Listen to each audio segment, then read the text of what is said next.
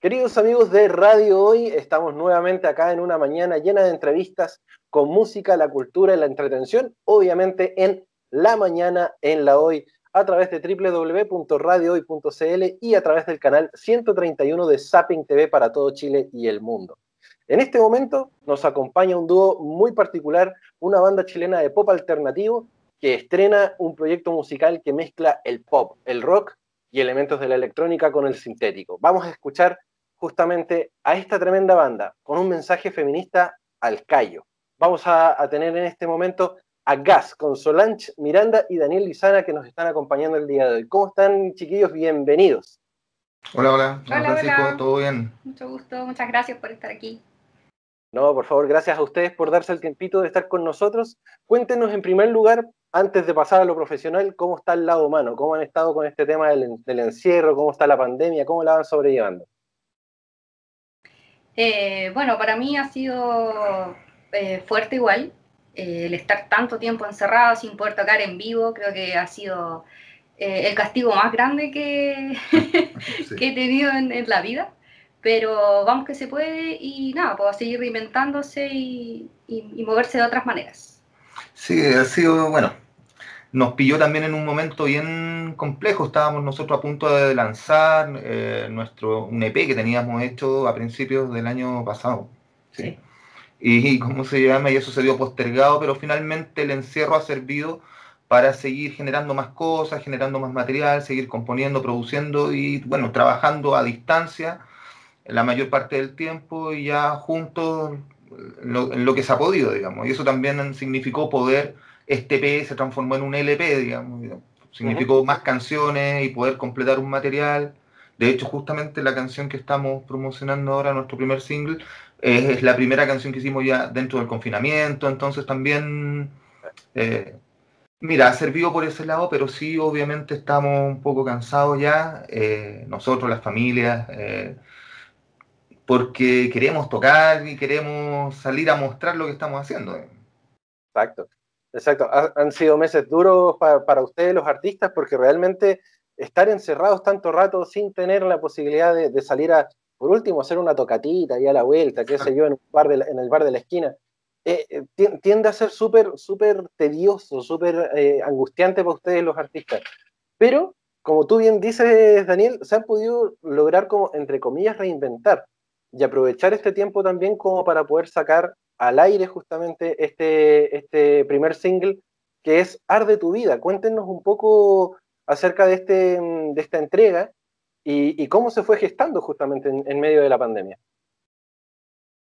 Eh, bueno, nació primero en respuesta a lo que estaba sucediendo eh, en nuestro país, post eh, estallido social y todo este rejuvenecimiento que tuvo el movimiento feminista en el último tiempo y no quisimos quedarnos atrás, así que nos pusimos la camiseta de alguna manera y aquí Daniel, digamos, nos dio todo este, este hermoso material.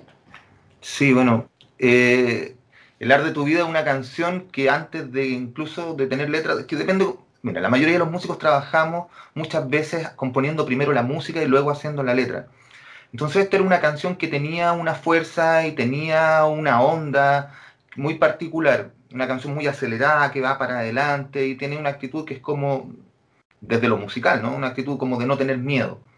Entonces a la hora de hacer el texto, de escribir el texto, escribir la letra, fue inevitable que fuese feminista, digamos. Eh, eh, era necesario, lo pedía y la canción termina haciendo eso, ¿no? Termina haciendo como esta especie de, como siempre lo decimos, como de carta a, la hermana, digamos, en este caso a mi hermana, a tu hermana, a nuestras hermanas en, el mundo, digamos, eh, para decirles que la cosa cambió, que, que si a ella les pasa algo, también nos pasa a nosotros, yo como hombre lo digo, o sea, eh, de empatía y de apoyo absolutamente a todas las causas reivindicatorias y, y, a la búsqueda de la igualdad, digamos. O sea, yo creo que la igualdad nos hace bien a todos y, y por eso surge esta canción como una cosa súper espontánea, digamos, ¿no? Surgió así y, pidió sola hacer la primera canción que lanzáramos y todo, digamos, tenía tanta fuerza que había que hacerlo. ¿Cómo, cómo se, se, logra justamente e, esta posición justamente dentro de lo que es el, el, movimiento feminista sin caer tampoco en lo, que, en lo que mucha gente reclama de lo que es la caricaturización del movimiento? Siendo siendo súper eh, también respetuoso a la hora de, de, poder hacer música con esto también. Hemos visto otros artistas que también han caído en, en esta, en esta suerte de, de, de, movimiento, de giro musical hacia lo feminista, eh, pero como que no se logra de, buena forma. ¿Cómo, cómo, lo, ¿Cómo, lo, hacen ustedes para no caer en ese, en ese círculo vicioso, por decirlo de alguna forma? Mira, no sé, yo creo que con respeto nomás, desde el sentido común, eh, no queriendo ser oportunista, sino que al contrario, queriendo aportar, no, que, no hacer uno desde el texto de la canción la caricatura, eh, porque no se trata de eso, digamos. Ahora, no es que seamos nosotros un grupo de temática feminista, tenemos canciones también que nosotros cantamos de cosas que son como de vivencias y cosas más existenciales, hasta cosas, no sé, con de, de crítica social, digamos.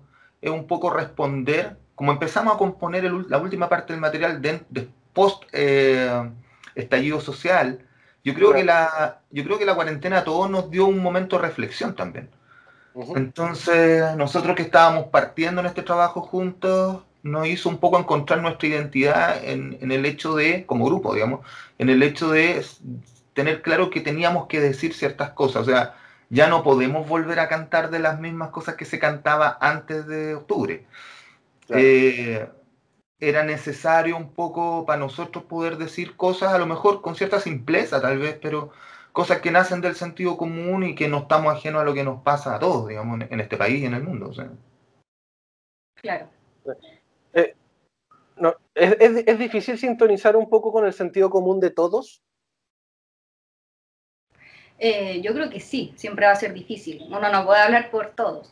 Pero creo que cuando uno es honesto en lo que hace, en lo que dice, y en este caso, en el mensaje que tiene la canción, creo que sí le hace mucho sentido a muchas personas. Eh, me ha pasado que igual me han escrito, digamos, hartas amigas, hartos amigos, que en el fondo igual dan las gracias por, un, por una canción así. O sea, eh, digamos, el mensaje les llega. Y eso creo que es lo más importante. Y creo que tiene que ver con la honestidad que, con la que estamos, digamos, planteando nuestro proyecto. Sí. A mí me pasa lo mismo que, que, que, comentaban ustedes, porque eh, yo lo siento muy cercano el mensaje porque, pucha, tengo sobrinas, te, tengo, tengo hermana, tengo, tengo madre, tengo a mi pareja, eh, tengo la hija de mi pareja. Entonces también cierto, siento que el mensaje llega de, de, de, de, tan buena forma que a la larga, eh, claro, se evita justamente caer en la, en la, en la moda, por decirlo, de, alguna forma, y como bien decía eh, Daniel, es como, es como un, un, mensaje muy natural, muy orgánico, que no, que no cae en el, en el dibujo, en la caricatura de, de, de, lo que es el movimiento feminista, sino que también llama a, a ser como un, un, un grado de conciencia, un grado de conciencia dentro de lo que es la mujer en el mundo actual, esta, esta lucha por la igualdad, que, que tanto rato lo llevan haciendo y que justamente también nosotros como sociedad lo vamos postergando porque vivimos en una sociedad súper patriarcal, súper super machista y también súper miradora en menos a la hora de que, oye, hay un grupo que está haciendo música y están hablando de esto. Ah, no les va a durar nada. También, también está ese juego, ese juego en contra que, que tienen los artistas normalmente y sobre todo los artistas emergentes. Eh, ¿Cómo, cómo lo, van luchando ustedes el día a día con respecto a, tratar de poner en, boga o, o poner en, el, en la palestra un tema a través de la música, un tema importante socialmente hablando, a través de la música, también en una sociedad que también mira menos a los artistas. ¿Cómo, cómo se vive eso? No sé, yo creo que no nos lo hemos planteado. Yo creo que simplemente el tema surgió, lo quisimos hacer y lo hicimos, digamos. Y como te decía, la canción, desde la música ya era una canción sin miedo, entonces, ¿a qué le vamos a tener miedo a decir lo que hay que decir? Yo creo que corresponde eh, así como es necesario y creemos que es necesario levantar eh, otras miradas desde lo musical, también desde las temáticas. Eh, desde lo musical, nosotros bueno, conocemos y compartimos con parte de un poco de la escena actual de músicos chilenos, pero eh, sentimos que venimos haciendo algo que suena a nosotros, que es más propio, y por lo mismo también creo que estamos levantando temas que no son importantes a nosotros y no nos estamos fijando mucho ni en la moda, ni en caerle bien a nadie. Estamos simplemente, yo creo, haciendo lo que sentimos que tenemos que hacer. Buenísimo, buenísimo. Oye, cuéntenos un poco acerca de lo que son los inicios también de Gas, porque tengo entendido que tú eras profesor de Solange, si no me equivoco, ¿no? Sí, sí, sí. ¿Cómo, fue eso? ¿Cómo, cómo llegaron a, en, la en, la universidad, para que no se crea que la, fui a buscar al colegio, digamos. Ya, yo, era profe universitario en la Escuela de Música de la Universidad de Arcis y ahí entro a estudiar Solange. Yo hacía clases de producción musical y cosas relacionadas con, como con informática. Y ella fue mi alumna. Entonces, obviamente, esta escuela se acabó, digamos, pasó el tiempo y en un minuto nos contactamos, yo la contacté para preguntarle qué estaba haciendo, que si estaba cantando, que si me podía mandar algunos demos, porque yo estaba con la idea justamente de, uno siempre está levantando proyectos y queriendo hacer música, los músicos estamos constantemente haciendo, haciendo cosas. Y por ahí un poco de como de la de la sintonía que podíamos tener o de los gustos en común, eh, surge la idea de hacer gas. Eh, un poco por afinidad. Eh, la Sol tiene un instinto por el pop innato, además de una tremenda voz, un carisma especial, entonces obviamente para mí era súper interesante que pudiésemos trabajar juntos y un poco irle dando forma a gas. Y empezamos así, probando. Hicimos una grabación y así un poco se fue dando. Ese fue como un poco el inicio. ¿Tú, cómo te sentiste, Solancha, a la hora de que Daniel te contacta como para poder generar este, este proyecto también? Eh, para mí fue súper sorpresivo, en realidad. Eh, si bien fue mi profe, nunca eh, hubo como una afinidad musical antes, digamos. Más allá de que él me viera bien mis exámenes y esas cosas, no, digamos, no, no había más. Y claro, pues después que me contacta, grabé un demo, así con el celular, pésimo. Eh, pero él igual dijo, no, sabéis que sí, me tinca, eh, ¿por qué no probamos? Mira, tengo este tema, vamos a hacer una versión X y vamos a ver qué, qué pasa. Y al final nos gustó tanto que fue como, sabéis que ya sí, eh, ¿por qué no grabamos otro, otros temas más y después y otro y otro? Y así fue, fue naciendo gas espontáneamente. Bueno, bueno. Oye, saquemos trapito al sol, ¿cómo era Daniel como profe? Oh. Pesadísimo. Pesadísimo, obvio. No, eh, era súper estricto, pero no, aprendí hartas cosas con él. Eh, todo el lado de como eh, informática musical. sí, que en realidad por lo menos yo no tenía idea de nada, pero sí puedo dar fe de que pues, aprendí mucho, aprendí mucho, mucho en, en sus clases.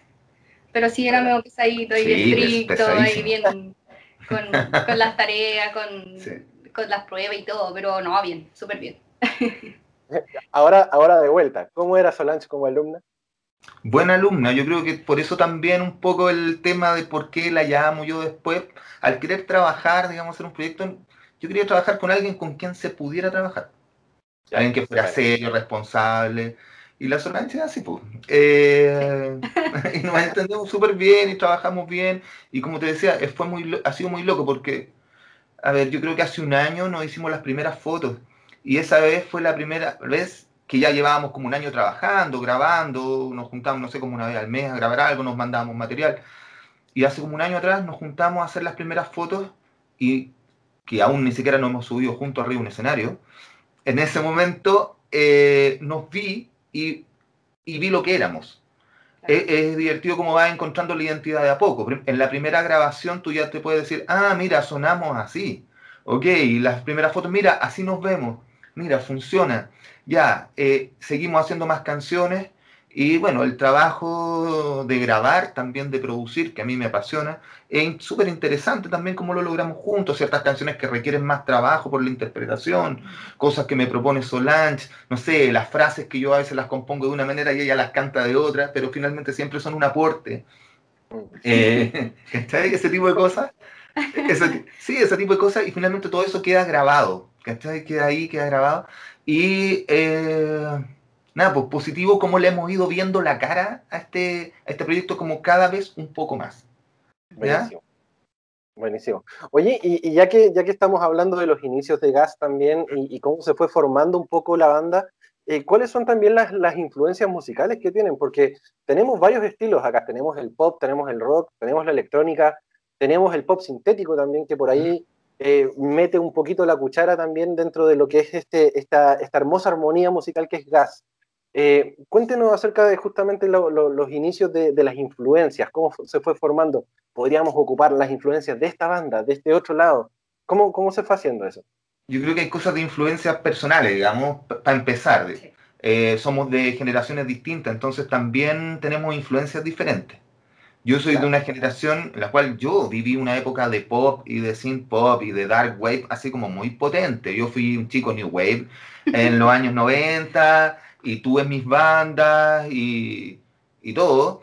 Eh, y también esa es una onda que se mantiene hasta hoy día. Lo que pasa es que eso se ve reforzado con muchas cosas nuevas, con música industrial, eh, con cosas de electrónica, con el hecho también, el hecho de que la Sol sea de otra generación también para mí es súper positivo porque es una persona que no tiene complejos con la música pop, ¿cachai? Como lo eran sí los músicos de mi generación, que no todo el mundo miraba el pop, el mundo de los músicos y las escuelas de música había que ser jazzista en los años 90 para poder ser bueno. Entonces el pop se miraba un poco en menos.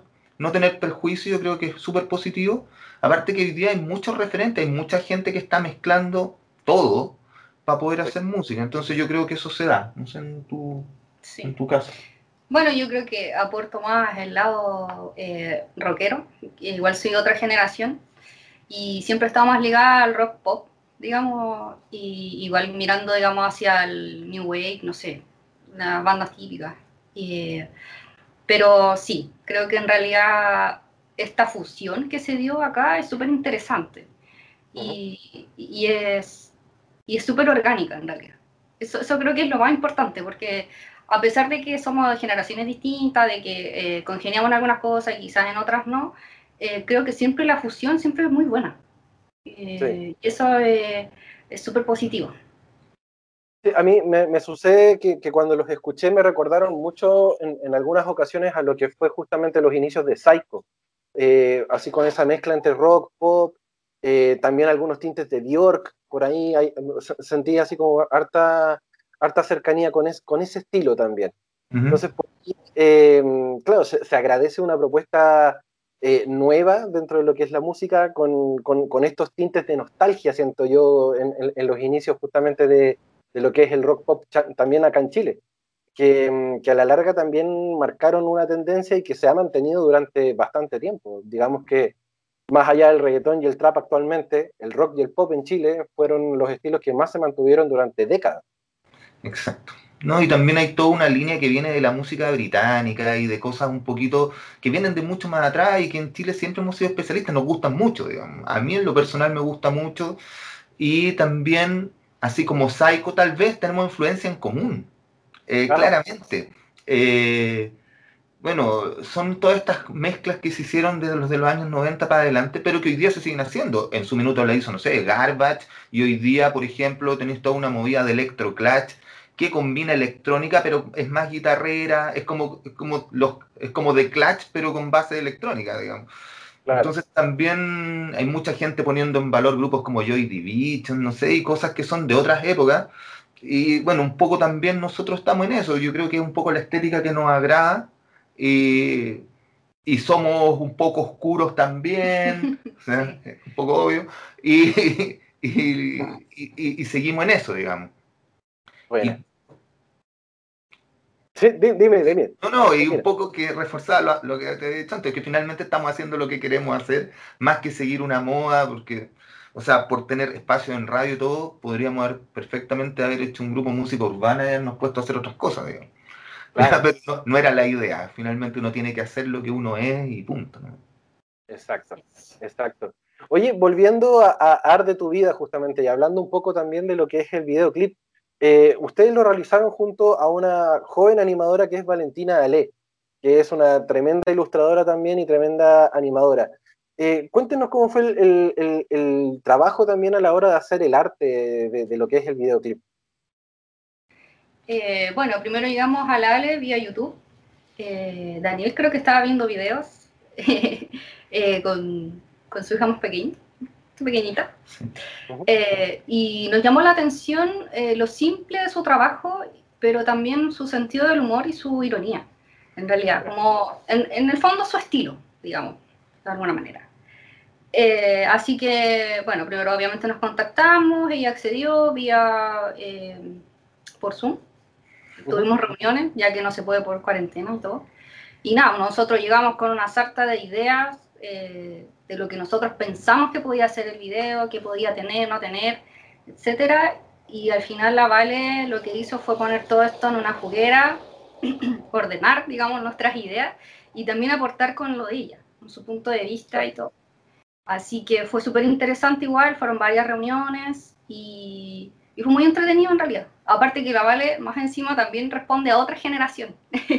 Entonces, eh, como que volvimos a hacer una mezcla para la creación de este video. Así que quedó, es bien interesante. Sí, era importante que fuera una realizadora nueva, joven, mujer, con otra visión, eh, que nos pudiera hacer un aporte y, y en ese video aparecen ella logra varias imágenes que son bien especiales y que representan muy bien la solidaridad, la sororidad y muchas de las cosas que nosotros queríamos poder, poder plasmar. Ella lo logra muy bien. Chicos, ya se nos comienza a acabar el tiempo de la entrevista, pero antes de, poder eh, em, darles el, agradecimiento por estar con nosotros, ¿dónde podemos escuchar y dónde los podemos seguir también a, a GAS para ponerles la lupa encima y poder seguirlos también? Eh, tenemos todas nuestras redes, ¿cierto? Eh, bueno, la música, la canción está en Spotify, está nuestro canal de YouTube también, y también tenemos nuestra cuenta de Instagram, ¿cierto? Que es arroba gas-music-bajo. Ese sería nuestra, nuestro Instagram y estamos justamente en campaña invitando a todo el mundo a que nos sigan, a que nos agreguen en Spotify en, bueno, y en Instagram principalmente. También eh, estamos lanzando el 7 de, eh, de febrero el video en nuestro canal de YouTube. Buenísimo. Así que, bueno, invitando a todo el mundo a que lo vea y que nos siga. Así es. No se olviden de buscarnos en Spotify como Gas Arde tu Vida. sí. Buenísimo, buenísimo. Chicos, y, justamente ahora, ¿qué se viene también para Gas? Eh, así como al corto mediano plazo, ya que estamos iniciando el segundo mes del 21, ¿qué se viene para, ustedes? Mm, muchas cosas. A ver, primero el lanzamiento del video, luego estamos preparando una sorpresilla por ahí para el 14 de febrero, como regalo para todos quienes nos sigan. Estamos preparando algo especial. Eh, y luego seguir en promoción, seguir haciendo mostrando, ojalá en todas las radios que se pueda, en Chile, eh, por todas las ciudades, digamos, y por todas partes, digamos, todos los medios de prensa posibles, nuestro trabajo, eh, y pensando ya en, eh, a ver, febrero, en abril, estar lanzando ya un segundo single. Así es. Buenísimo. Por ahí también tenemos algunas ideas para hacer algún tipo de tocata online, pero estamos ahí recién dándole la vuelta. Perfecto, así acostumbrándose también a esta nueva, eh, nueva normalidad virtual también de, tener que hacer cositas ahí en, las redes sociales para, para, mantenerse en contacto con sus fans. Así es. Buenísimo. Queridos amigos, yo les quiero agradecer el, hecho de que hayan podido estar con nosotros. Para, para nosotros como radio eh, es súper importante tener eh, música, música chilena en, en nuestra sintonía sobre todo con propuestas como las de ustedes, que realmente llaman a, tener un grado de conciencia mayor en lo que está aconteciendo en nuestro país. Así que el compromiso de nosotros con, los artistas es que efectivamente si pasan por acá por la mañana en la hoy, sí o sí tienen que sonar también, porque no solamente es pasar por la, por la entrevista y decir, hola, sí, nosotros somos tal y tal, eh, sino que también que se mantenga sonando la música para que la gente también los tenga y los pueda seguir. Así que mm, ahí en, la interna yo me voy a poner en, contacto con su producción para poder eh, hacer que, que, Arde tu Vida también suene en, radio hoy y que quizás en, algún momento nosotros también tenemos un ranking interno. ¿Por qué no ser parte de ese ranking a ver si es que efectivamente podemos hacer que muchas más personas conozcan a Gas y conozcan la banda y que, y que lo sigan y que la rompan, porque realmente cuando, cuando el material es bueno, hay que sí o sí resaltarlo y, publicarlo y difundirlo. Así que, nada, pues, súper agradecidos de, haber podido estar con ustedes el día de hoy, chiquillos. Oye, Francisco, muchas gracias a ti por el espacio, por la buena conversación y también por el apoyo. De verdad son necesarios los espacios como el que tú nos estás dando, para nosotros que estamos partiendo, digamos. Eh, muy agradecidos y estamos en contacto para lo que necesiten. Así es. Muchas gracias. Por favor, gracias a ustedes también, chiquillos. Amigos míos de Radio Hoy, bueno, llegamos al fin de la entrevista con Gas, pero obviamente ustedes los van a poder seguir en sus redes sociales y obviamente también acá en Radio Hoy porque vamos a dejar sonando justamente Arde tu vida de Gas acá en la radio oficial de la Fanaticada Mundial. Hola, ¿qué tal amigos de Radio Hoy? Ya estamos nuevamente en un nuevo capítulo de nuestro matinal, ¿no es cierto? Acá en la mañana de la hoy. Recuerden seguirnos a través de redes sociales en Radio Hoy CL y a través de Zapping TV, canal 131, como también estamos en Twitter. Hoy estamos con otra banda, una banda ya que se ha consolidado en el sector de Concepción, del Campanil, de, de, los locales Penquita. Quizás seguramente usted lo escuchó en los locales, en grandes escenarios allá, como también en bares. Y hablamos nada más y nada menos de Piroclasto. Bienvenido. Guillermo está con nosotros. ¿Cómo estás, Guillermo? Bienvenido a Radio Hoy. Bien, súper bien. ¿Cómo estás tú, Cris? Oye, gracias por la introducción, buena introducción. Te pasaste. no, gracias a ti por estar, con nosotros. Oye, Guillermo, quería partirte con una pregunta muy básica, una pregunta, lamentablemente Rafael no está aquí con nosotros, ¿no es cierto? Pero quería preguntarle, ¿cómo se conocieron ustedes? Que tengo entendido que ustedes eran amigos. Sí, éramos amigos de primero básico. De hecho, eh, pasamos todo el colegio juntos de primero a cuarto medio. Empezamos a tocar más o menos como en séptimo, octavo. Eh, mi familia son todos músicos y yo agarré la onda como de empezar a tocar guitarra y como que Rafa igual quiso seguir conmigo, nos metimos a los talleres de música en ese, en ese entonces en el colegio y ahí empezamos a formar nuestras primeras bandas, por la típica de participar en la alianza, en los aniversarios del colegio, en interescolares. Pero más o menos el 2016, cuando conocimos a Felipe, que es el baterista de Piroclastos, ahí empezó el proyecto de manera profesional. Ese fue como el, el hito, digámoslo así. Ahí empezó de forma profesional y, empezaron a meterse con todo dentro de la música y todas estas cosas, ¿no? Claro, claro, claro. O sea, mi intención siempre fue esa. Pues, de hecho, yo me dedico como a, la música y a todo lo relacionado con la música, con el sonido, porque soy técnico en sonido. Entonces, siempre he querido, eh, quise que quise tener un, proyecto profesional. Pues entonces, con Rafa igual teníamos siempre como esa espinita, hagamos algo más allá de lo que hemos hecho hasta ahora, porque igual siempre nos tomamos en serio la música, pero nunca habíamos grabado, por ejemplo, un disco, no habíamos pensado en eso o en tocar en, Concepción. Y el, y el 2016 em, empezó como, como eso, como te digo, el, el, hito, porque antes habíamos tocado en Conce, pero más en el ámbito como de interescolares y, y colegios. Mira, qué bueno. ¿Habían tocado en el colegio? ¿Cómo se fueron metiendo en interescolar, en los colegios? ¿Los invitaban amigos suyos o, cómo lo hacían? Eh, era más que nada por los contactos de los profes, porque decían, no, estos cabros tocan bien, entonces ya tirémoslo al interescolar de inglés, porque tocábamos cobre en ese tiempo, ¿cachai? Y también los, interescolares de música de la San Sebastián, que hacen la universidad, hacen hartos concursos, el Andrés Bello también, entonces ahí participábamos en esa instancia. Entonces siempre estuvieron metidos como en un ambiente juvenil, digamos. ¿O no? Claro, sí, sí, siempre, sí. De hecho, era, era bacán, era, disculpa, era bacán cuando llegaban bandas al colegio nuestro, tocaban y nosotros ahí mirando y como hoy nosotros también queremos eso, me acuerdo, no sé, pues, un sexto, séptimo básico, fue como una experiencia bien gratificante, yo creo que de ahí nace igual como todo el gusto por, por la música, pues, de ver ahí la música en vivo. Entonces, de chico te gustó la música, bueno, a los dos, con, Rafael también te gustó de chiquitito la música, sí, ¿no? Sí, Sí. Mm, y cuando eran chicos se pudieron acercar, no sé, tocaban algún instrumento o hacían algo como que, les acercara la música, quizá algún familiar que era, era músico.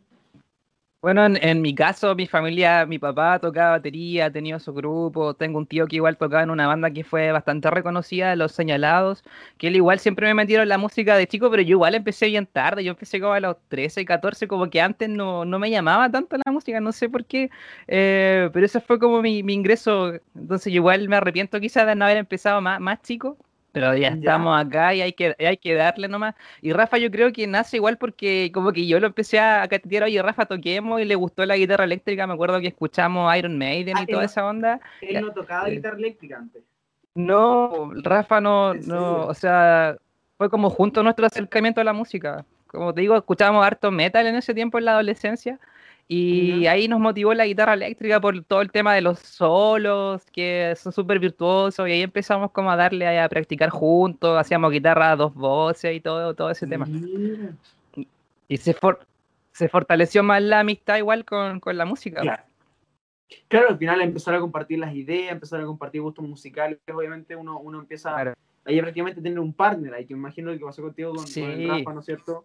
Que, que ustedes compartían mucho y esta banda, ¿no es cierto? Que empiezan a formar con el tiempo y ya se consolida, digamos, definitivamente en 2016 eh, con, esta, con esta interpretación en, en, Concepción. Me imagino que igual para ustedes eh, la ciudad del Campaña, ¿no es cierto?, les marcó, les marcó al menos, les ha marcado la carrera como, como piroclastos, ¿o no?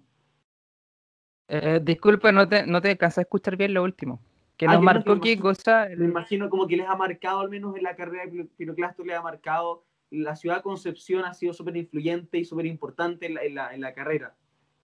Claro, obvio que sí, porque Conce igual es una ciudad súper importante en cuanto a la música. Por lo mismo, igual hay que trabajar harto y hacer un, una propuesta con un buen nivel profesional, tener un equipo detrás, ya sea de, de sonidistas. Entonces, sí, es, es importante. Mm. ¿Siente, siente que es como, es como la casa que ustedes siempre les, dan ganas de ir? Como, como su segunda casa, digamos, ¿o no? Claro, sí, definitivamente siempre es grato tocar en Concepción. hay harta bohemia, el ambiente musical, siempre hay gente tocando en las calles, entonces eh, en, ese sentido es bacán. aún así yo creo que igual faltan más espacios dedicados solo a la música. Y bueno, aquí en, todo Chile hace falta eso, sí. ¿Por, qué tú sientes que sean pocos espacios, que, que hay espacios muy cerrados? Claro, o se abre un espacio, después se cierra, no sé qué, qué es lo que pasa ahí, quizás falta más cultura del, al público, que el público vaya a consumir más música, pero en todo Chile igual es, pasa siempre, pues es complejo igual que hayan locales dedicados solo al, a, la música. No, y sobre todo que ahora con la pandemia está súper complicado, no sé si viste, pero hay muchos locales que están cerrando, hay una cadena de helados, una cadena de helados que es muy conocida, que va a cerrar, lamentablemente se quiebra. Entonces está súper complicado eso. Oye, quería apuntarles otra cosa también, quería apuntarte otra cosa de... Me gustaría saber cómo el crecimiento que han tenido ustedes como, como en su trayectoria, ¿no es cierto? Que tampoco es tan larga, pero han crecido lento pero seguro, ¿no es cierto? Han crecido como lento por las piedras y eso ha sido súper bueno. Yo, he visto que ustedes se han consolidado muy fuerte. Y yo quería preguntarte, por ejemplo, ustedes han conocido, me imagino, gente que les ha ayudado a mejorar, que les ha ayudado a crecer, ¿no? Que ha sido gente importante. Así es. Sí, Sí, mira, eh, varias gente, Mauricio Melo de Conce nos ayudó, estuvimos en el programa igual de la, hora del Nomo en Casa de Salud, eso igual fue una súper buena instancia. Igual grabamos con el bajista de Mantarraya, Rodrigo Droguet, y, y Williams también en Estudios Cerro, ahí empezamos el disco, también de acá de Coronel Ramsés Vega, igual eh, tiene su estudio, es súper importante, nos ha ayudado harto, así que sí, definitivamente hemos conocido a harta gente de la, del medio y hartos músicos también que han aportado con, con, su buena onda y han ayudado, hemos gestionado cosas juntos, entre otras cosas. Se, se agradece harto el apoyo, de que siempre hay gente dispuesta a ayudar. Claro, eso, eso, por eso te preguntaba eso, porque al menos en los primeros, primeros años ambos sabemos, imagino que la música igual toma años, uno puede decir cinco años, mucho, pero dentro de la música tampoco tanto. En los primeros años es súper importante, digamos, lo, la relación que uno tiene con otras personas. No sé si te ha pasado a ti al menos como, imagino lo que hablamos antes, que desde chiquitito, de los 13 años, te empezaste a meter y ya eso es una relación que uno genera con la música, ¿no? Claro, claro que sí, definitivamente. Claro. Oye, pero en, en, digamos, en la banda, ¿no es cierto? En Piroclastos, no está solamente tú y, y Rafa, está también Felipe. Rafa, Felipe, sí. Felipe, el, el baterista. en batería. Sí. Y coros, también canta Felipe. Ya, claro. Y él, él también, él no, no, comenzó, digamos, desde el inicio, según tengo entendido, ¿cierto? O sea, ¿en qué momento se suma? No, Felipe era compañero de la universidad del Rafa y como te decía con Rafa siempre teníamos ganas de hacer un proyecto, ir más allá de lo, de lo típico, como, como te contaba, y me dijo, conocí a un, a, un, a un compañero que toca batería y toca súper bien. Y ahí dijimos, ya ensayamos los tres un día, empecemos con un cover de Lucibel, me acuerdo, y fluyó todo súper bien y de hecho Felipe se integró su, personalidad, calzó con la nuestra, nos llevamos súper bien, fue como que lo hubiésemos conocido de hace mucho tiempo, entonces fue igual como bien mágico, digámoslo así, haberlo conocido, porque fue el elemento que faltaba dentro, para formar ya el gran proyecto. ¿Y Felipe se dedica su tiempo a la música o al menos tocado con alguien conocido? Sí, Felipe tomó clases de batería, entonces eh, se dedicaba a la música desde pequeño también. Mm, ha estado metido desde chico entonces con eso, lo mismo sí, dices tú. Sí, ah, sí. mira qué bueno, qué bueno. ¿Y cómo ha sido la relación con él? O sea, ¿sienten que ha sido un aporte, me imagino, a, a, a la banda, ¿no? Sí, definitivamente yo creo que gran parte del sonido de, Piroclasto recae igual harto en, Felipe porque aparte tiene hartas ideas melódicas, no, me ayuda en las composiciones, entonces siempre está aportando ahí con ritmos, con ideas, con voces, es el gran elemento. Claro, siempre está presente y eso es súper importante también. Yo imagino, o sea, yo, yo la otra vez hablaba con un chico que hablábamos, por ejemplo, no sé si a usted le pasa, pero por ejemplo que es súper importante dentro de las bandas la la retroalimentación, la, como las críticas constructivas que se hacen entre todos. Y hay personas que no se, lo, no se lo toman muy a bien. Me imagino que igual entre ustedes hay una, una muy buena relación, ¿no? Sí, definitivamente sí, o sea, nos decimos harto las cosas, tratamos de mejorar y quizás somos demasiado de, detallistas con, con, algunas cosas porque el disco igual nos tomó puta, del 2016 hasta sacarlo ahora, entonces fue un trabajo bastante largo y, y arduo. Pero claro. a veces igual, igual tenemos discusiones como en todo grupo de amigos, pero se, se arregla rápido, o sea, después lo conversamos bien y ya está, ¿cachai? No, nadie se ha enojado nunca, así como, ya no los quiero ver más, ¿cachai? No, eso no, ya no pasa ya. No, al comienzo siempre uno empieza a putearse y cosas así, ¿no? Sí, sí, pues, sí, sí. Sí, pero la madurez igual te va ayudando a resolver mejor las situaciones. Pero a, a veces bueno entrar en conflicto, pero siempre saber resolverlo, no quedarse como en el enojo, claro. sino que hacer un autoanálisis y decir, cabrón, me equivoqué con esto, yo quería que lográramos esto, quizás no lo dije de la manera correcta. Entonces, hemos aprendido harto igual durante el tiempo que llevamos eh, en ese aspecto. Claro. Sí, no, y es súper bueno al menos ir, ir aprendiendo con el tiempo y imagino que con el tiempo también van aprendiendo mientras se presentan espectáculos, mientras se presentan en lugares públicos, ¿no es cierto? Y yo te quería hablar de otra cosa, Guille, de, por ejemplo, ustedes los primeros años, ¿no es cierto? Lo que hablábamos antes en off, que ustedes se presentaron al comienzo, la mayoría, en lugares pesquistas, en, en espectáculos, en escenarios, en varias cosas así. Sí. ¿Y cómo, sí. cómo es ahora volver a su escenario? Me imagino que ustedes cuando vuelven, cuando van a visitar o a tomar algo o a presentar, igual debe ser como un déjà vu, me imagino, como volver al pasado, ¿no? Claro, de hecho siempre nos gusta ir a conversar a veces cosas de la banda en los mismos locales donde hemos tocado, hacemos reuniones de repente, bueno, antes de la pandemia porque ahora igual está todo, todo complicado, pero sí, eh, claro. eh, es, bon es bonito volver al lugar donde tocaste o ver a otro grupo que está tocando y tú como espectador igual es súper rico, es cachado eso. Se agradece eso de Conce, de que, que haya ese ambiente igual bien musical.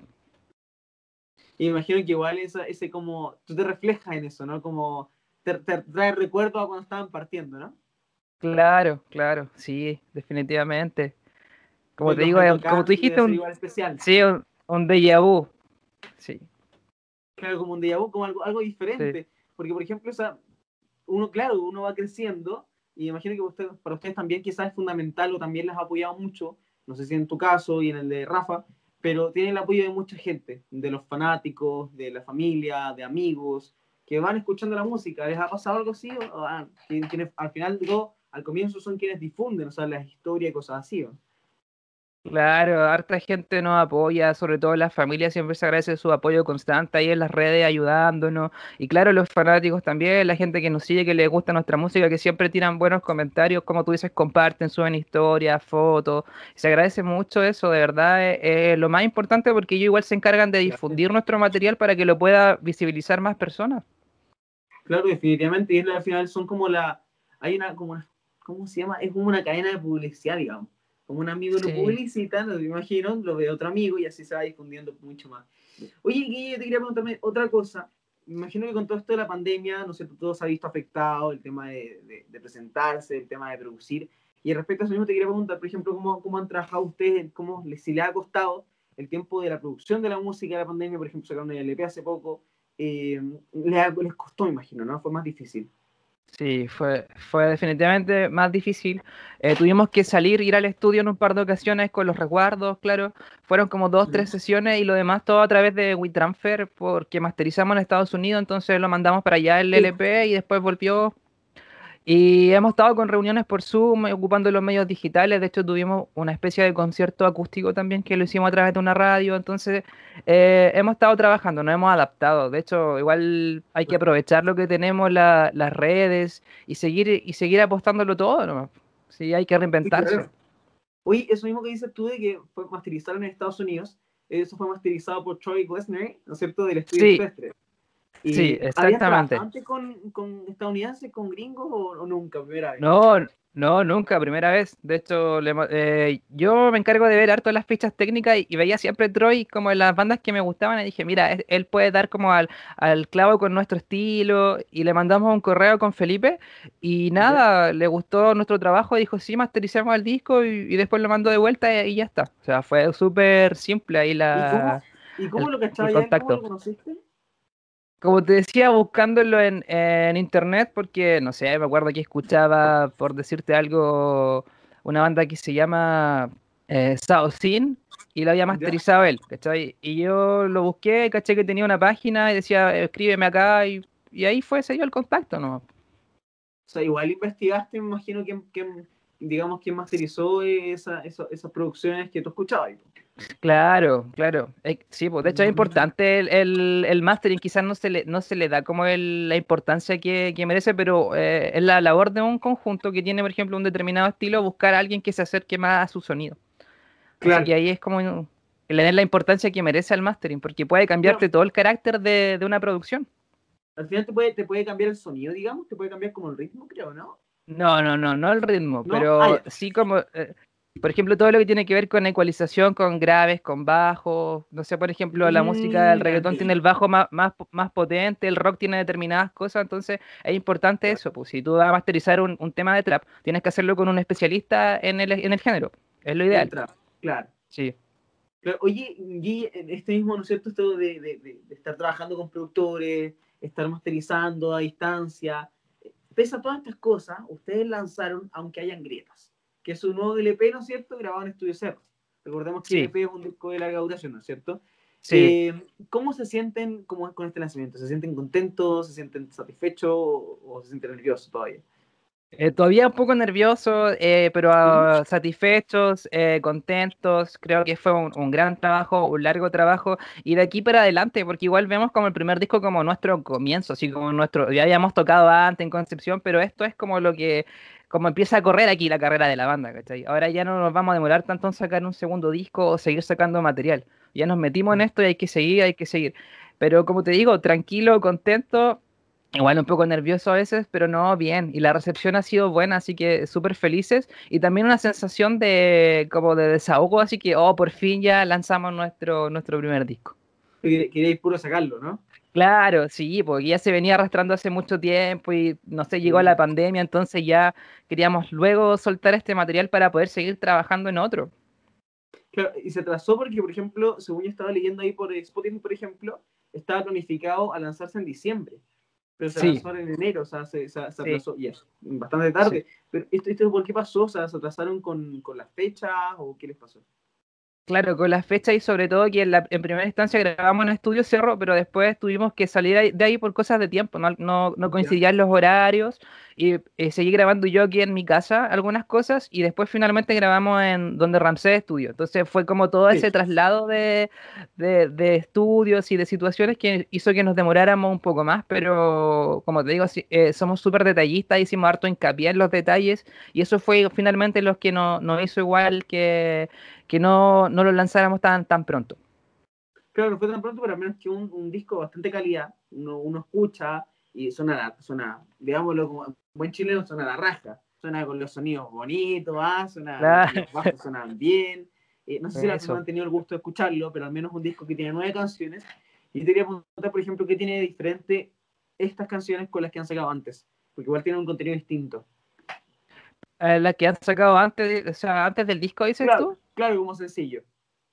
Bueno, habíamos sacado antes un demo y claro que hay una evolución. De hecho, hay una canción que se llama que se llama Tu piel, es en demo, que ahora pasó a ser Soy el mar. y cambió mucho, pues, o sea, se nota que hay un poco más madurez en el sonido, antes era más juvenil, quizás un poco más MTV, así 2008, esas típicas bandas para morir esa onda, y ahora cambió, cambió, cambió, trabajamos más con la atmósfera, con, con, los detalles de las guitarras, con las reverberaciones, con los delays, quisimos ocupar todo sintetizador, eso fue como el, el progreso que, más que nada de darle más texturas al... Lluvia, lluvia, inesperada, esa es otra también, en 2018. Que se esa es otra, ese, ese, fue el primer single y e, ese igual estaba en el disco. Sí, sí, sí, sí, pero al menos eh, eh, se, siente, se siente la evolución. Se siente la, pues, la, la, la, diferencia, uno escucha esa lluvia inesperada eh, con, la, con la que está en el disco, y son distintas, no sé si te pasa. Sí, sí, sí. Está masterizada igual diferente, por eso es distinto. Claro. No, pero al menos súper bueno, súper bueno que estén trabajando en eso. Y eh, aparte que su disco, ¿no es cierto?, fue mezclado, ¿no es cierto?, como dijiste, en el estudio Ramses, junto a Ramses Vega. ¿Cómo fue trabajar con Ramses? ¿Le, ¿Le, gustó? ¿Fue cómodo? Sí, Sí, fue súper cómodo, súper abierto ahí a todo lo que nosotros le íbamos diciendo. Fue súper largo el proceso igual, porque como te decía, igual mezclamos temas con Rodrigo y después eso lo pasamos a donde Ramsey y seguimos mezclando. Y claro, eh, súper abierto, como te decía, tuvimos un par de discusiones pero súper leves, eh, una persona súper amable, así que no, no hubo mucho, mucho problema. Todo, se llegó a un buen puerto y, y como te digo, harta horas de estudio en, en, lo que es edición, edición y mezcla, más que grabación. Pues la grabación fue mucho más rápida la grabación fue mucho más rápida, me dices tú, ¿y cómo fue, por ejemplo, en tu caso, que, que por ejemplo, tú me decías, ¿no es cierto?, que tú también trabajas en otra cosa, eh, en técnico sonido, perdón, sí. y eh, también tienes ese otro trabajo, o sea, ¿cómo, cómo distribuyes tus tiempos en tu caso? No, no podemos preguntarle a Rafa, pero en tu tiempo, ¿cómo distribuyes, cómo los distribuyes para poder estar grabando y trabajando?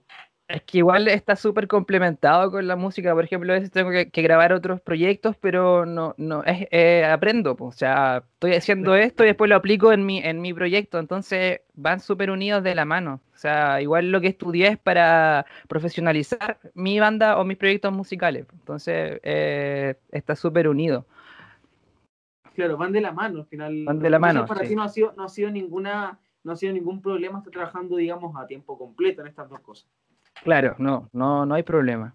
De hecho, como te digo, me eh, aprendo harto con otras bandas de las que he trabajado eh, y lo aplico también en mi proyecto. Veo cómo trabajan ellos, trato de ver qué me gusta para poder imitarlo o el mismo tema técnico de, qué micrófono ocupan y ver todo eso. Sí, se complementa súper bien. ¿Eso de ver qué micrófono ocupan, te das cuenta como en otros artistas o en, o en los mismos que Sí, eh, sí, en, las dos cosas. De repente veo, no sé, me gusta el sonido de guitarra de X artista y veo, por ejemplo, todo el, material que ocupa, qué guitarra ocupa, qué amplificador ocupa, cómo logra ese sonido, para ver si yo quiero replicar eso en alguna canción mía, ¿cachai? Entonces soy, hago, ah, busco harto eso, soy súper busquilla, digámoslo así, en, en, en ¿qué micrófono grabaron esa cosa, ¿cachai? Ahí voy, voy investigando harto. Oye, ¿y el Rafa igual de busquilla o tú eres el más busquilla? No, Rafa igual y, y, Felipe también. De hecho, Rafa igual está tomando clases de guitarra. Entonces, los chiquillos son, a pesar de que se dedican a otra cosa, son súper preocupados con lo que es la música. Y, y sí, el Rafa igual es súper obsesivo con algunas cosas, con los detalles. Y por eso a veces nos agarramos. Yo le digo, no, está bien acá. Y el Rafa me dice, no, pero es que podía ser así. Entonces, ahí hay algún tipo de discusión. Pero, pero nada. Sí, sí, eso, sí, sí, sí. Y es más, es más estructurado. ¿Y tú no eres tan profesionista? No, yo sí, pero soy, eh, yo soy más, eh, soy más desordenado, el Rafa quizás es más estructurado. Yo soy como más creativo, ¿cachai? Como que a veces ya, aquí, allá, acá, y el Rafa no, pero hagámoslo así, aquí, allá. Entonces ahí como que... Cuando uno está en la casa y acumula papeles, y no, no necesita el basura como los tira, ¿ah? ¿no? sé si tanto, pero, pero sí, un poquito, un poquito. Ya, qué, qué bien, al menos que sean súper creativos, dime. Sí, sí. Sí, pero, pero no, pero nada, como digo, las discusiones son parte de, y, con Rafa somos súper amigos, así que no, no, hay, no hay problema, conversamos todo, y se agradece que hayan personalidades, personalidades diferentes en la banda, porque cada uno tiene algo que aportar. Si fuéramos todos iguales, sería como, pelearíamos todo el rato. Claro, que eso, eso, es lo rico de las bandas, que uno trabaje con personas obviamente que son diferentes, casi siempre son diferentes a uno, y que, y que uno tiene que irse complementando, o sea, no tenés que acostumbrarte a cómo trabaja el otro, y eso, eso siento que es lo mejor y, irse retroalimentando lo que hacemos al comienzo de, de todas estas cosas. Yo te quería preguntar otra cosa, Guille, eh, ustedes están trabajando en esto, no sé, ya lo sacaron hace poco, el LPN, Y eh, yo te quería preguntar, por ejemplo, ¿ustedes tienen pensado sacar más temas después del EP o piensan tomarse un, un tiempo de pausa, un tiempo de descanso, de break? ¿O piensan Eh, ahora no, por- sí, seguir trabajando, de estamos siguiendo difundiendo el, difundiendo el disco, tenemos pensado hacer un, un videoclip, así que ahí estamos trabajando en eso, la parte técnica al menos ya la, tenemos saldada, falta ir a rodar nomás, así que vamos a ver cómo lo podemos hacer, y sí, definitivamente eh, grabar nuevos temas, estamos en eso, tenemos ya ideas, así que se vienen nuevos singles, quizás más adelante otro disco, pero para sacar otro disco igual nos vamos a tomar un poco de tiempo. Pero por ahora nuevos singles se, van a venir, así que ahí pueden verlo en las redes sociales. ¿En cuáles redes sociales pueden ver? Los vamos a mencionar al final igual, pero ¿en cuáles redes sociales, por ejemplo? Mira, en- estamos en Spotify, estamos en Instagram y Facebook y YouTube. Esas son como las cuatro que más estamos ocupando hasta ahora. ¿Y en todos aparecen como piroclastos? Sí, todos como Ah, piroclastos. Sí, tú Piroclastos. pones piroclastos y seguramente te va a salir. Creo que el nombre de Instagram es un poquito distinto, ¿no? Sí, pero si pones piroclasto igual sale. O sea, no Ah, dice sí. piroclasto y, y- y el, el nombre es piroclasto sin las vocales nomás. Ah, ya, esa es la diferencia. Entonces, es la sin las vocales. Sí. Ok, entonces sería piro, bueno, es un poquito complicado escribirlas ahora. Pero para pactar, claro. pero sin vocales serían Instagram. ¿En Twitter usan Sí. o no? no, Twitter no, no, no Ya. tenemos Twitter todavía. Ah, ok, no, pero ya, pues, pero están en Spotify, imagino la Sí. también y También, sí, sí. Ah, Sí. súper. Oye, Guille, ustedes en medio de cuarentena han estado en la casa, me dijiste que han estado, han estado trabajando por WeTransfer, a distancia, quizá, y, y han podido, por ejemplo, hacer conciertos online o espectáculos en su Instagram, por ejemplo, en redes sociales? ¿O no se les ha Eh, dado la posibilidad? Eh, no hemos hecho todavía eso. Como te contaba adelante, hicimos un, un live por una radio, un acústico, por el tema del streaming y todo. Pero ese fue el, el único que, que- que hemos realizado hasta ahora. Hemos estado más preocupados como era de la difusión del, del disco y ensayando Ya. nuevas canciones. En- eh, nos mandamos las ideas como por internet. Nos hemos juntado en un par de ocasiones, pero, pero eso. Estamos trabajando, estamos enfocados ahora en lo que es la difusión del, del LP. Mira, qué bueno, pero al menos piensan hacerlo en algún momento. Sí, sí. Es súper importante eso, yo, yo siento porque al menos, o sea, las personas si quieren saber como más actualizaciones de ustedes, al menos pueden estar atentos al Instagram, recordemos que el Instagram es piroclastos sin vocales, para que los puedan ir a seguir, están en todas las redes sociales, están en Spotify, en plataformas, para que puedan escuchar la- la- el nuevo álbum también que está subido, porque yo siento que ustedes tienen como un estilo diferente, ¿no es cierto? Un estilo que es súper como rupturista, como un, un- estilo súper bacán al menos, que uno lo escucha y dice como me tinca, para, para que todos le den la, la vuelta, yo imagino, y por eso te iba a preguntar, por ejemplo, para ustedes ha sido difícil estar lejos de su gente, lejos de la gente que los escucha. ¿Sientes que ha sido como más complicado estar trabajando tan a distancia, tan separado? Eh, o sea, se extraña, imagina lanzar el disco y no poder tocarlo, igual es- súper Claro. fome porque queremos, queremos puro tocarlo en vivo y que la gente lo disfrute y hacer el show y todo, pero, pero, pero igual se saca lo positivo de, esta situación, si igual nos hemos afiatado más a través de las reuniones por internet, hemos, eh, hemos cambiado, nos ha servido mucho para reflexionar y para concretar bien lo que queremos hacer, cerrar, eh, cerrar aspectos de la propuesta que quizás no lo teníamos como tan concientizados. Eh, y así un sinfín de cosas, yo creo que nos ha ayudado un montón. Igual esto, lo que está pasando ahora, hemos tratado de sacar lo positivo y la música definitivamente nos ha ayudado porque si no igual nos hubiésemos vuelto locos, yo creo. Así ¿Tú que eso, sí, ¿Ha sido como un desahogo para ti entonces? sí, también, sí, sí.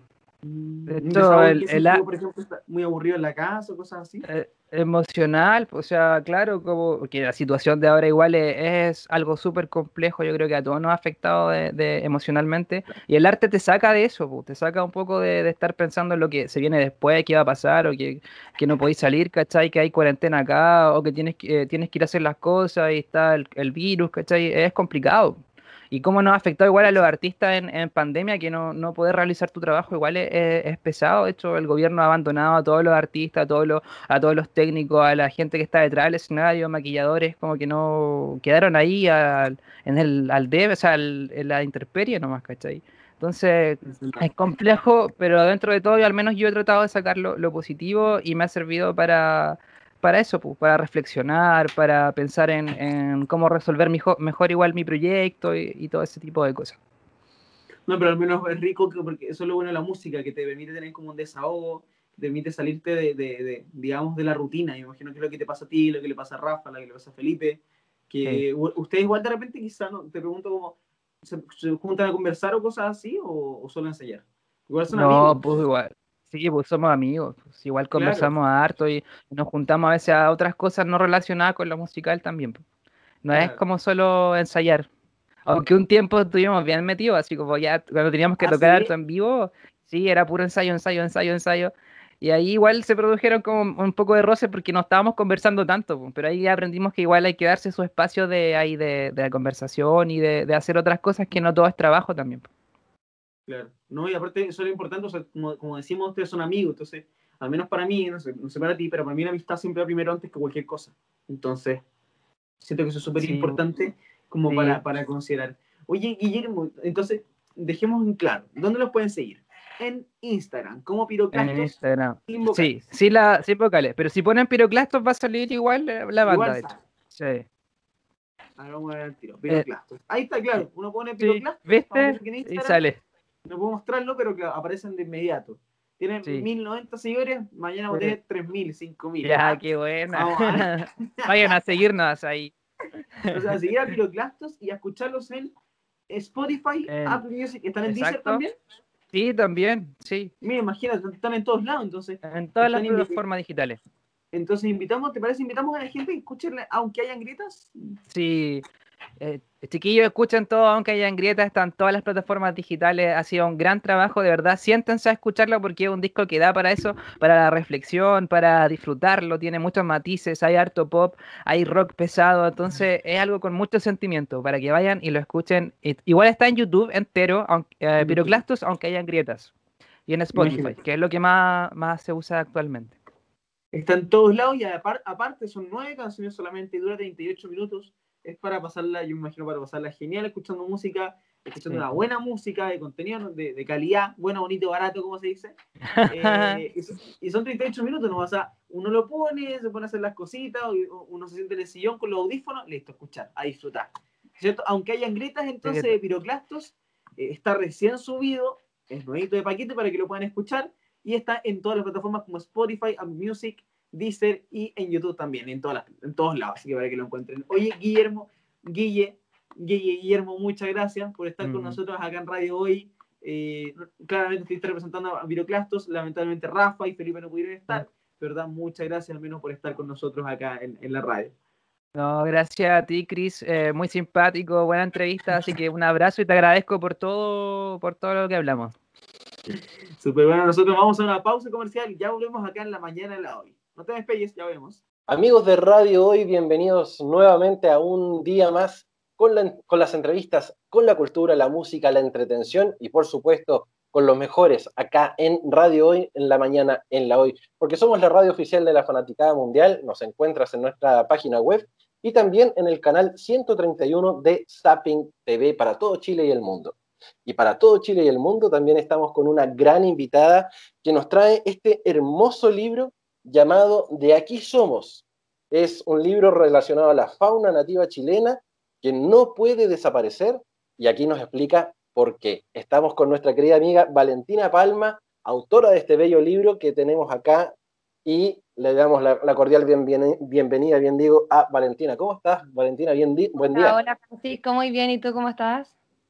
Bien, súper bien, maravillado con este libro hermoso que me llegó, está realmente muy lindo, es un libro de tapa dura, eh, no, no, lo van a poder sentir acá en la cámara, pero el libro está realmente hermoso, unas ilustraciones increíbles también, y una narrativa que nos invita a la conciencia también, porque estamos hablando de nuestras faunas nativas, de nuestra fauna nativa chilena, y, y del por qué está desapareciendo y por qué no debe desaparecer. Cuéntanos un poquito de, de, tu creación, querida Valentina. Bueno, este libro nace a partir de mi proyecto de título. Yo me titulé de La Católica de Santiago el 2016 y este uh -huh. fue parte de mi proyecto de título, que en el fondo era dar a conocer especies, tanto de la fauna como de la flora, que estaban en peligro de extinción. Y eh, hice un Instagram eh, relacionado a eso y ahí Carla Morales de la, editor de la editorial Escrito con Tiza me contactó y me me, me, me, dio a conocer esta oportunidad de hacer un libro en conjunto, así que sin dudar dije que sí y aquí estamos. Buenísimo. Este, este proyecto de título, tú, tú nos comentas que efectivamente fue relacionado al, a, rescatar el, y poner el valor, la importancia también de la flora y fauna nativa. Eh, acá te relacionas solamente con lo que es fauna. Eh, ¿Tuviste alguna, alguna otra inspiración como para poder llegar a este, a este producto tan bello que tenemos acá? Mira, como, como proyecto de título nació, em, ya bueno, como te decía, de la flora y de la fauna, para dar a conocer estas especies que son chilenas y que realmente poca gente conoce. De hecho, eso busca un poco el libro, como eh, ilustrar 16 especies en peligro de extinción y que fueran algunas súper conocidas, como podemos encontrar el huemul o la vicuña, y otras especies que fueran más eh, desconocidas para los mismos chilenos, como, no sé, el picaflor de Arica, el, no sé, la, la, la tortuga laúd, y así poder em, conquistar al lector, pero también em, generar conciencia sobre estas especies que están en peligro de extinción. Exacto. Acá yo estoy mostrando justamente las, especies que tú nos estás comentando que aparecen en este libro y que em, están marcadas justamente de norte a sur. Está el picaflor de Arica, la chinchilla de, de cola corta, la vicuña, la parina chica, el pingüino de Humboldt, el abejorro, el abejorro nativo, el picaflor de Juan Fernández, el loro tricahue, el carpintero negro, el cisne de cuello negro, el huillín, la tortuga laúd, la ballena fin, el zorrito de Darwin, tan, tan carismático en el sur de Chile, el huemul, por, supuesto, y el canquén colorado, son las especies que eh, tú narras y vas comentándonos acá en el, en el libro. Pero en este libro tú no estás sola tampoco, estás justamente con un, con un guía que es de lo más simpático, Ay, sí. que, es, Rufo, el perro. Rufo, un perro chileno em, que acompaña al lector a través de todas las hojas, las páginas del libro y va guiándolo. Y en un principio estábamos súper complicadas, como que qué animal elegíamos, porque cómo elegir uno y por qué otro no. Em, pensamos en un pajarito, pensamos en el pudú y después dijimos, oye, ¿por qué no un perro chileno? Si, ¿Quién conoce mejor las calles de Chile y el territorio chileno que un perro quiltro? Así que así llegamos al perrito Rufo. Buenísimo, buenísimo. Oye, eh, cuéntanos un poco acerca de cómo llegamos a esto, porque ya tenemos el producto ya finiquitado, ya está impreso, está repartiéndose y, obviamente gracias a, Escrito con Tiza también, por supuesto, porque ellos también se ponen con la edición. Eh, pero ¿cuánto, ¿cuánto costó llegar a este producto final? Eh, también contemplando un poco lo que es el contexto pandemia, lanzamiento. Cuéntanos un poco el trasfondo, la trastienda que, que tuviste que pasar para llegar a este producto final. Mira, este es un proyecto que nace ya hace, hace tiempo, ¿no? no nació ahora y fue un proyecto que, bueno, imagínate que mi título fue el 2016 y después la Carla me tiene que haber contactado como el 2018. Y fue un trabajo que se hizo, yo creo que mm, fue lento porque fue mi primer libro y yo además de autora soy ilustradora del libro, entonces, bueno, ahí con mucha ayuda de la Carla que me fue guiando y viendo cómo eh, le sacamos el mayor provecho al libro. Em, pero yo creo que el trabajo duro fue como de un año y medio aproximadamente y el libro salió eh, a la venta en noviembre del 2020. Mm, y lo que, lo que sí ha sido em, bueno, o sea, como que la gente igual se está modernizando y está aprendiendo a vivir en pandemia. Entonces, las ventas online, que han sido como la, la fuerza a través de la página web de Escrito con Tiza, han generado las mayores ventas. Así que eso y las redes sociales y todo han, permitido llegar a, mucha gente, porque si no, si no, ¿cómo? Claro, justamente. Yo creo que el contexto pandemia también ayuda un poco al, comercio digital, obviamente, porque la idea es no salir de la casa. Y, creo que eh, el hecho de poder tener un, libro, la, posibilidad de tener la lectura también, ayuda a, a, distender un poco la cabeza. Y este libro realmente, si bien las ilustraciones están, están más como enfocadas a un público quizás más juvenil, infantil. Mm.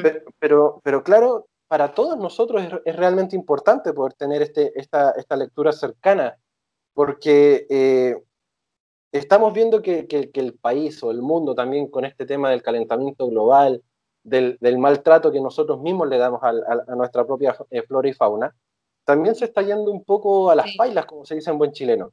Y creo que estos libros ayudan mucho justamente a, poder, a poder generar conciencia. si bien como bien te lo comentaba, eh, está como más enfocado a un público infantil por su diseño, por su gráfica, el mensaje que, que, que da es completamente para todo el mundo.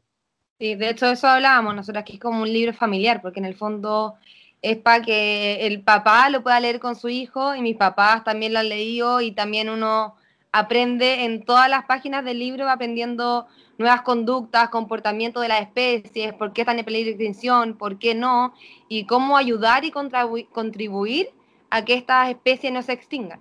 En el fondo, la clave del libro era como si no conocemos, ni yo conocía en un principio esta especie, ¿cómo la vamos a poder ayudar para que no se extingan en algún momento?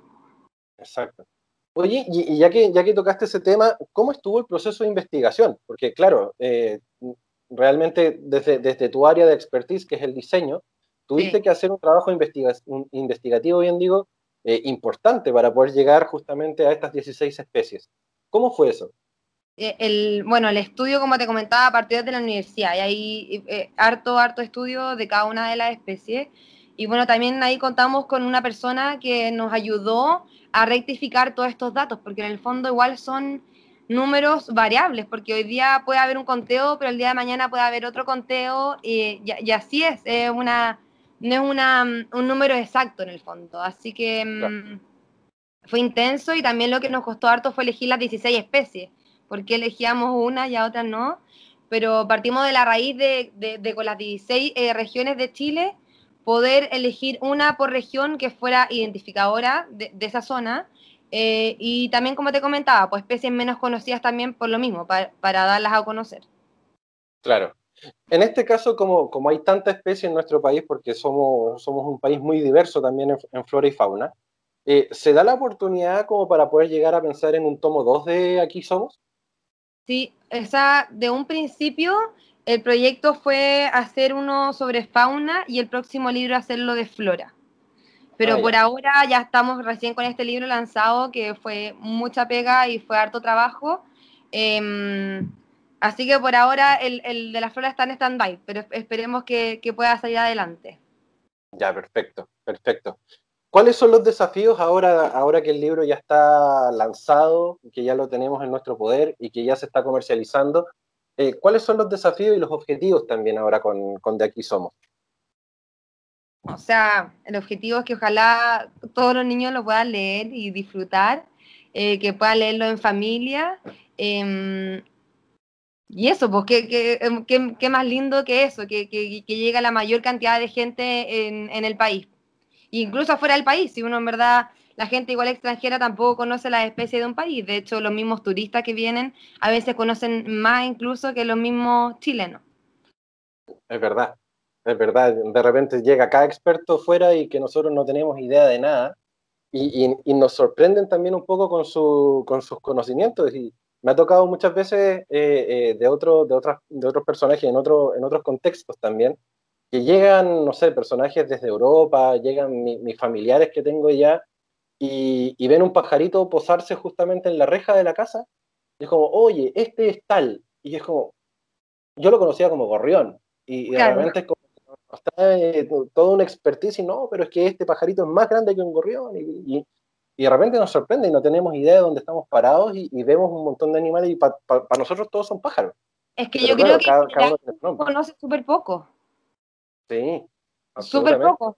Sí, no, no, no conocemos como lo básico y sería, y justamente este proyecto parte porque también hice un estudio en las distintas reservas del país, eh, parques nacionales, etcétera, y tampoco ahí se saca mucho provecho a las especies que están en peligro de extinción en esa zona. Entonces, como que eh, justamente donde están las especies tampoco tenemos cómo enterarnos de ellas. Y también pasa mm. que muchas veces uno va a una reserva nacional y no sé, está de extinción el, el loro tricahue y puede que justo no lo veas, entonces ni te enteraste que el loro tricahue vivía ahí.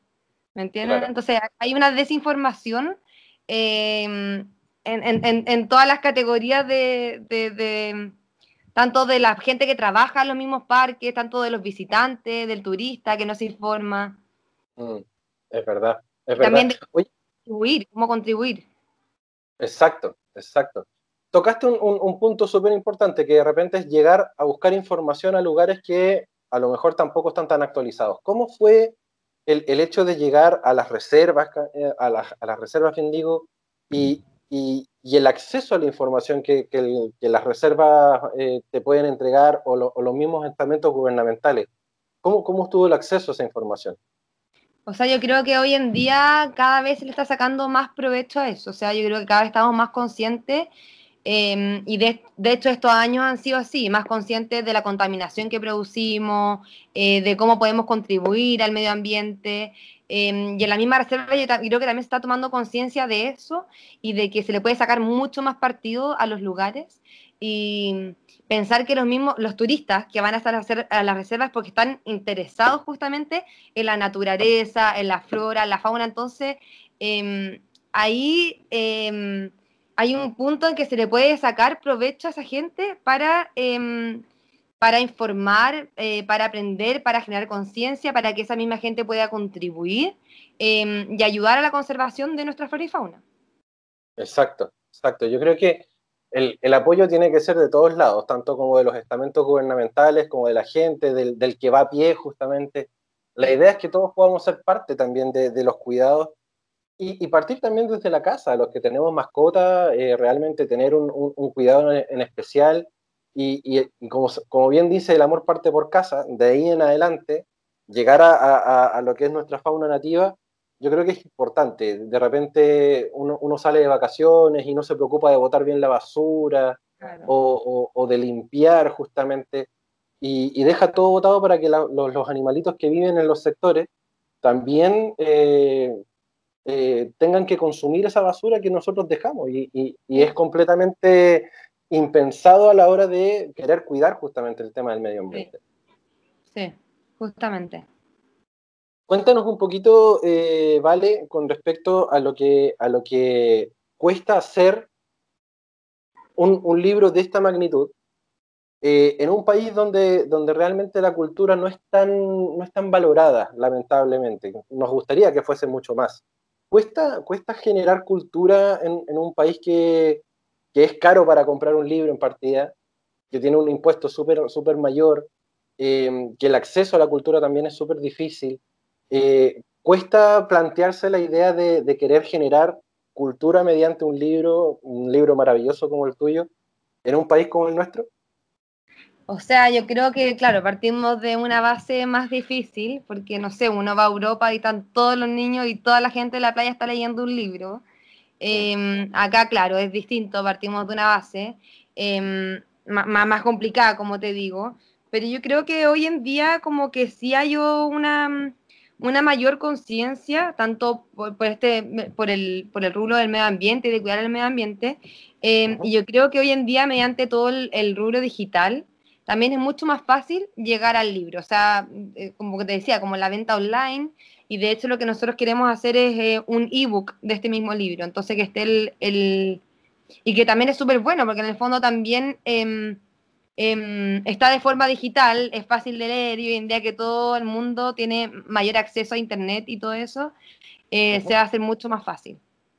Buenísimo. Ya que, ya que tocaste el tema de, la, de las tecnologías, ¿cuánto, cuánto, ¿cuánto son aportes justamente el tema de las redes sociales, el, el generar un ebook también para poder llegar y enviar el enlace. Eh, porque la, ahora con el tema de la pandemia también las redes sociales eh, toman un, un, papel preponderante y que no es solamente sirven para poder tomarle la foto a la comida, a la selfie clásica, ahora es como una herramienta real de trabajo. Sí. ¿Cómo, ¿Cómo estuvo tu proceso también para acostumbrarte al, al real uso de las redes sociales?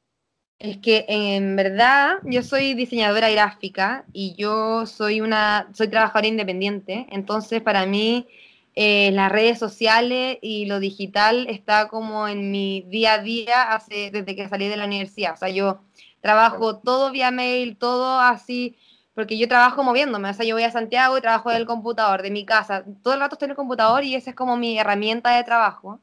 Entonces, para mí este, este mundo... Eh, no es desconocido en el fondo. Y ahí en la pega que es fuerte de distribución del libro y de marketing del libro lo ve directamente la editorial a través del Instagram de Escrito con Tiza.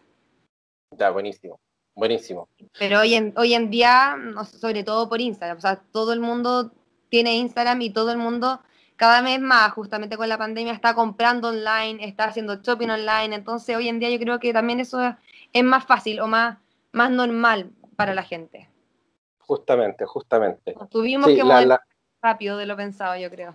Sí, de hecho, a, mí me ha tocado entrevistar a otros personajes también eh, y que, que, me han dicho, pucha, en realidad costumbre de redes sociales yo no tenía, eh, mm. eh, porque esto lo manejaba, no sé, otro otra persona y realmente yo no, yo no me metía mucho.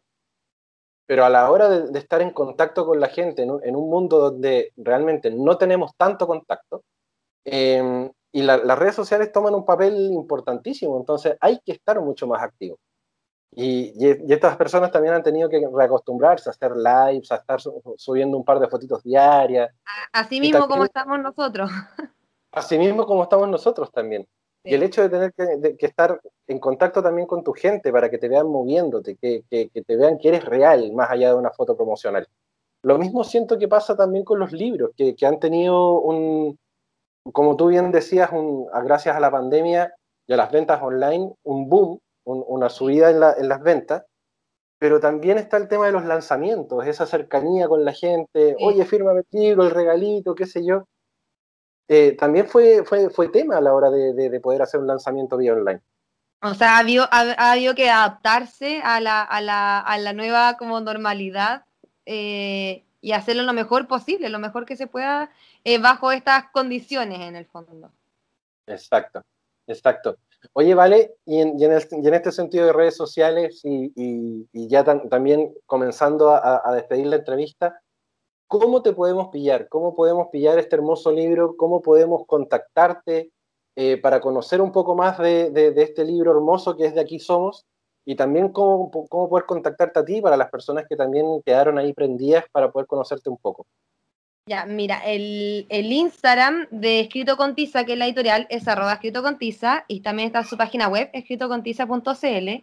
Ahí pueden comprar el libro online directamente y también está en varias eh, librerías. Está en algunas que leo, en alguna Antártica, así que lo pueden encontrar a través del, de todo Chile. Y a mí directamente, que yo soy diseñadora e ilustradora, eh, tengo un Instagram que a través de ahí tengo todos mis proyectos. Es arroba de corta, escrito, punto diseño, ya que la ñ no existe en, el, en Instagram. Claro, Perfecto, ahí te vamos entonces a, buscar y seguir y, seguir la pista también, porque lo más seguro es que cuando se venga el libro de la flora, vamos a estar ahí también para poder apoyarte y poder seguirte los pasos, Valentina, porque realmente difundir el cuidado de nuestro medio ambiente y de nuestra, nuestra flora y fauna, en este caso de nuestra fauna nativa, eh, es necesario y es necesario poder llevarlo a, nuestras, a las generaciones que vienen para que vean que el mundo que les estamos dejando también no es tan malo como el que estamos, el que estamos dejando, sino que hay de quienes preocuparnos y son justamente nuestros hermanos menores que son nuestra, nuestra, nuestra flora y nuestra fauna nativa. Es nuestra tarea, es nuestra tarea. Así que eso, pues invitar a todos a leer este hermoso libro, que lo puedan disfrutar en familia. Eh, aquí está también. Era, buenísimo. De aquí somos. De aquí somos, justamente. Y de aquí somos te comenzamos a despedir, Valentina. Muchísimas gracias por el tiempo. Sabemos que las agendas son súper copadas, pero aún así te pudiste dar un, tiempito con nosotros. Así que nada, te agradecemos y cuando andes por acá por Santiago, bienvenida seas para poder estar en, los estudios de la paz, conversar un poquito y ver cómo avanzamos también con, con el cuidado de nuestra, nuestra flora y fauna nativa. Súper. Muchas gracias a ti, Francisco. Que estés muy bien. Igualmente, querida Valentina. Y queridos amigos de Radio Hoy, ya lo saben, de aquí somos, de aquí somos el libro que Valentina Palma tiene para nosotros y nosotros aquí nos mantenemos, obviamente, en la radio oficial de la Fanaticada Mundial.